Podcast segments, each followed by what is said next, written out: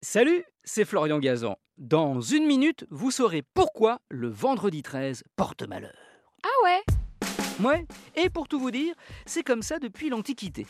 À l'époque, tout tournait autour du 12. Les 12 signes du zodiaque, les 12 dieux de l'Olympe, les 12 travaux d'Hercule. Du coup, ben, le chiffre juste après, le 13, il avait une sale réputation puisque quelque part, il cassait cette harmonie parfaite du 12 et symbolisait donc le désordre, voire le chaos.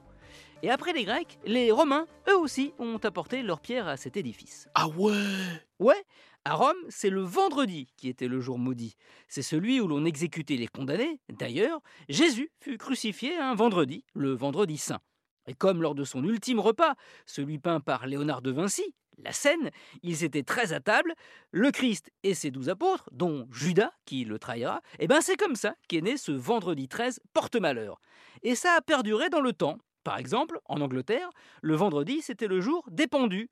Chez nous, en octobre 1307, le roi Philippe IV, dit Philippe le Bel, a choisi un vendredi 13 pour arrêter tous les chevaliers du Temple soupçonnés d'être des hérétiques par les inquisiteurs.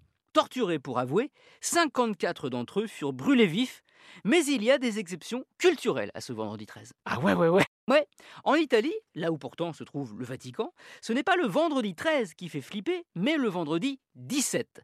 La raison, c'est que 17 en chiffre romain, ça s'écrit X, V, I, I, anagramme de Vixi. Vixi qui signifie j'ai vécu, bah donc en gros euh, je suis mort. Aussi parce que le 17 écrit à des allures macabres. Le 1 ressemble à un pendu et le 7 à sa potence. Du coup, pas de chambre 17 par exemple dans les hôtels italiens. Et dans les années 70, quand Renault a voulu y vendre sa Renault 17, eh bien ils l'ont rebaptisé en Italie Renault 177 par peur de faire fuir la clientèle. Nous en France, c'est bien le vendredi 13, et si vous en avez une peur panique, sachez que vous êtes parasquevidécatriaphobe.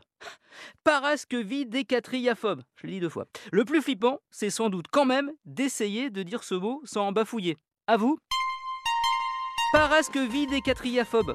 Merci d'avoir écouté cet épisode de Huawei, qui j'espère vous portera bonheur, même si vous l'écoutez un vendredi 13.